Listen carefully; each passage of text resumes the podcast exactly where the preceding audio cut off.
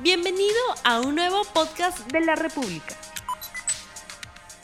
Muy buenos días amigos de la República, bienvenidos a un nuevo programa de RTV Economía. Mi nombre es Magda Quispe, editora de Economía del Diario de la República y los acompaño a través de este espacio de lunes a viernes a las 9 de la mañana para tratar diversos temas económicos. Como ya hemos podido escuchar en nuestro video introductorio, el día de hoy vamos a hablar sobre el sector agrario, hacer un balance de cómo fue el cierre del 2019 y las perspectivas para este año. ¿Cuáles son las perspectivas para el sector agrario en el 2020? Los invitamos a que envíen sus consultas a través de nuestras redes sociales que están apareciendo en pantalla, Facebook, Twitter, Instagram y YouTube, que serán absueltas en vivo. Para ello, como les dije, vamos a hablar el día de hoy sobre el sector agrario y ya nos encontramos con el ex ministro de Agricultura y el Riego, el señor José Manuel Hernández. Bienvenido, señor Hernández. Muy buenos días y un saludo a toda tu audiencia. Gracias por la invitación. Muchas gracias a usted por acudir a RTV Economía. La primera consulta sería hacer un balance del 2019, cómo nos ha ido en el sector agrario. En general, en líneas generales, no es un año para recordar como un año bueno, no es, es un año bajo en crecimiento en función de las expectativas que se tenían para el 2021.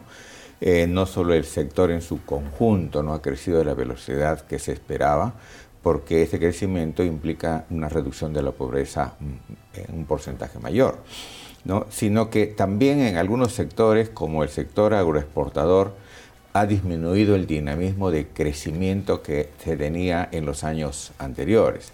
La agroexportación habría crecido, de acuerdo a los, a los datos todavía preliminares, entre 7 y 8%, cuando esperábamos que para el 2021 tengamos una, un volumen en monto de 10 mil millones de dólares de agroexportaciones. Eh, eh, habríamos llegado alrededor de 7.400 a 7.500 millones. ¿no? Todavía las cifras finales del último trimestre no están disponibles, pero ese es el estimado que se tiene. Eso significa que será muy difícil llegar a los 10 mil millones el 2021 como había previsto. Ese, esa falta de dinamismo es, o esa disminución el ritmo de crecimiento tiene varias explicaciones que lo podemos conversar. Pero lo más importante es que no se cumplirían las metas que se habían señalado en el plan agropróspero, que es del gobierno del 2016 al 2021. Y entonces, ¿cuáles son las perspectivas para este año? ¿Será mejor que el 2019? ¿Cómo ve usted el panorama? Yo esperaba que el 2019 sea mucho mejor el 2018. El 2019 teníamos ya eh, una etapa del gobierno del, del, señor Vizcarra ya supuestamente estable, que se podía trabajar muy bien, sin embargo no hemos tenido eso. Este año esperamos que realmente los motores de desarrollo, tanto a nivel nacional como al interior del sector, realmente se enciendan en el momento debido y se continúe con eso. hay, hay, tres cosas ahí que pueden, que pueden ayudar. Por un lado, la ejecución presupuestal ha sido bajísima en términos de inversiones, que es lo que importa. No importa, muchas veces solo se saca o, se publica el porcentaje de ejecución del presupuesto global, pero ahí está metida toda la burocracia y la burocracia se le va a pagar de todas maneras. Pero la burocracia no genera el, desarrollo que se requiere ni empleos permanentes en el campo. ¿no? La inversión es lo único. Y ahí hemos tenido poco más de 67%. Incluyendo las transferencias y las reducciones o devoluciones que se hicieron en los últimos cuatro días. Eso es, este, importante señalarlo porque lo que tenemos que ahora es impulsar eso desde el primer día. No perder dinero, no devolver dinero, no enviar ese dinero a fondos para que aparezca como que hemos invertido. Necesitamos eh, desde el primer día un mayor dinamismo. Por el lado de la agroexportación, se promulgó, se dio el decreto de urgencia, y ya la ley se, amplió los, se ampliaron los beneficios para la actividad agroexportadora. Eso genera eh, una mayor seguridad en las inversiones. Eh, el inversionista normalmente lo, quiere, lo que quiere es seguridad legal para invertir y el agro de exportación requiere mucha inversión. Entonces eso también es algo que debemos eh, fortalecer y que creo que va a ayudar a, que el dinamismo se recupere. Justo sobre el punto de la ejecución presupuestal, tenemos un cuadro que no sé si lo pueden colocar en pantalla para que nos los explique eh, la ejecución presupuestal hasta el 31 de diciembre del 2019, ¿no? ¿Cómo, cómo, cómo se desarrolló? Esto, por ejemplo, es la composición de la inversión al 31 de diciembre de 2019. ¿Por qué señalo el 31? Porque si uno pone la, el mismo cuadro para el 27 de diciembre, resulta que son otros montos, porque se hicieron cambios en los últimos cuatro días. Esto es lo, final. Y lo importante que el televidente puede apreciar es que el mayor porcentaje de inversión está en los gobiernos locales. ¿no? Ahí está el mayor porcentaje. Y los gobiernos regionales son los que tienen menor inversión. O sea, esto es un, dato que es importante que, se tenga. ¿no? El siguiente cuadro, tenemos un siguiente cuadro ¿no? de ejecución presupuestal. Sí, de ejecución. Ahí pueden ver las, los gobiernos, eh, digamos, cuánto han invertido en términos del dinero que le han asignado en inversiones normales, por ejemplo, en ah, proyectos de riego, en, en, presas, en reconstrucción de canales o construcción de canales, etc. Y, las últimas dos columnas se refieren a la ejecución de las inversiones que han sido asignadas, pero para la reconstrucción. Mire, el gobierno central ha invertido el 76% de los 18 mil millones que le fueron asignados. Pero en la reconstrucción, el marco presupuestal era 3.256 millones de soles y el gobierno central solo ha ejecutado el 46%. Y ahí tienen también las informaciones a nivel local y a nivel regional. Aquí hay algo también que, señalar. Muchas veces la ejecución del gobierno central se mide cuando transfiere dinero a los gobiernos regionales y a los gobiernos locales. Entonces, el gobierno central ya devengó y y como tal dice ya ejecutó la inversión, pero lo que ha hecho es transferirlo a los otros.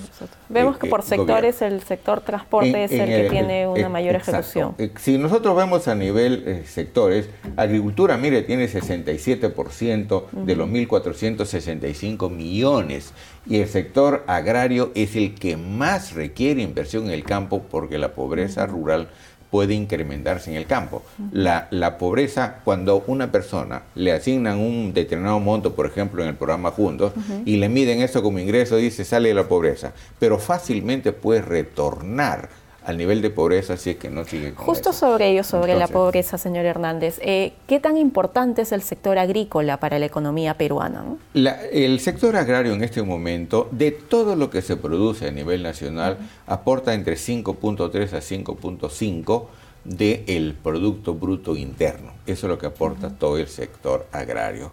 Es el segundo, el segundo productor de divisas, porque ya hemos pasado los 7 mil millones de dólares de exportaciones. Somos el segundo productor de divisas, después de la minería, el agroexportación. De cada cuatro, entre 1 a 1.5 de los trabajadores están en el campo. O sea, es 25, en algunas cifras últimas se habla del 28%, que es el nivel de, ocupación de la población económicamente activa. ¿Y usted Pero, que es algo importante, nosotros comemos todo lo que el campo produce. De todo lo que consumimos, el 70% del volumen que consumimos proviene de nuestro sector agropecuario. ¿Y a usted qué le parece que se haya eh, prorrogado, extendido la ley de promoción agraria? La ley de promoción algunos eh, la cuestionan, pero la ley de promoción agraria tiene una finalidad eh, con ciertas ventajas tributarias, tiene un tratamiento especial para el aspecto laboral, se ha mejorado bastante respecto a lo que, a lo que fue la ley anterior. Sin embargo, pueden hacerse mejoras, pero era necesario. ¿Por qué? Porque en el mundo del inversionista, este coloca su dinero donde tiene más ventajas. Yo soy testigo, yo he estado el año pasado en Colombia y he visto a inversionistas peruanos, grupos peruanos, invirtiendo en agroexportación en Colombia, por ejemplo. Otros están en Ecuador. Entonces, la estabilidad jurídica es lo que a ellos les interesa. Independientemente que podemos mejorar la norma, la podemos mejorar, pero tenemos que seguir apoyando el desarrollo agroexportador porque es el único que genera empleo permanente en esas condiciones y con esa velocidad en el campo. Hace poco tuvimos acá al ministro de Agricultura y él nos señaló que las perspectivas para este año era que el crecimiento del sector superaría el 4%. ¿Usted está de acuerdo con ello? ¿Cómo ve? Mira, eh, eh, yo, digamos, siempre he dicho que aspirar a 4% no es una buena meta. Deberíamos aspirar a más. Pero tenemos que hacer todos los esfuerzos para llegar a 4%, porque ya algunos están pensando que el próximo año estemos en 3.8%. O sea, si este año no hemos logrado pasar ese umbral y seguimos pensando que eh, esto solo es un, una continuidad y es un, como se decía en el en el lenguaje periodístico, este es un piloto automático. Entonces, si no le ponemos más gestión, si no le ponemos más empuje a las inversiones, si no apoyamos los programas que realmente son importantes para la pequeña agricultura, ni siquiera vamos a alcanzar 4%. Y la idea era llegar al 2021 con 5% de crecimiento promedio. ¿Y qué programa usted considera importante para impulsar? Mire, acabo de ver eh, un, un mensaje que me llega de Puno, por ejemplo, que estamos ya en enero y no se les ha entregado las semillas para la siembra de pastos. Hay un programa que yo creé cuando era ministro de Agricultura, que es el, el plan ganadero con un programa de pastos para empezar. ¿no? Ahí teníamos que haber llegado el 2021 con 150 mil hectáreas sembradas.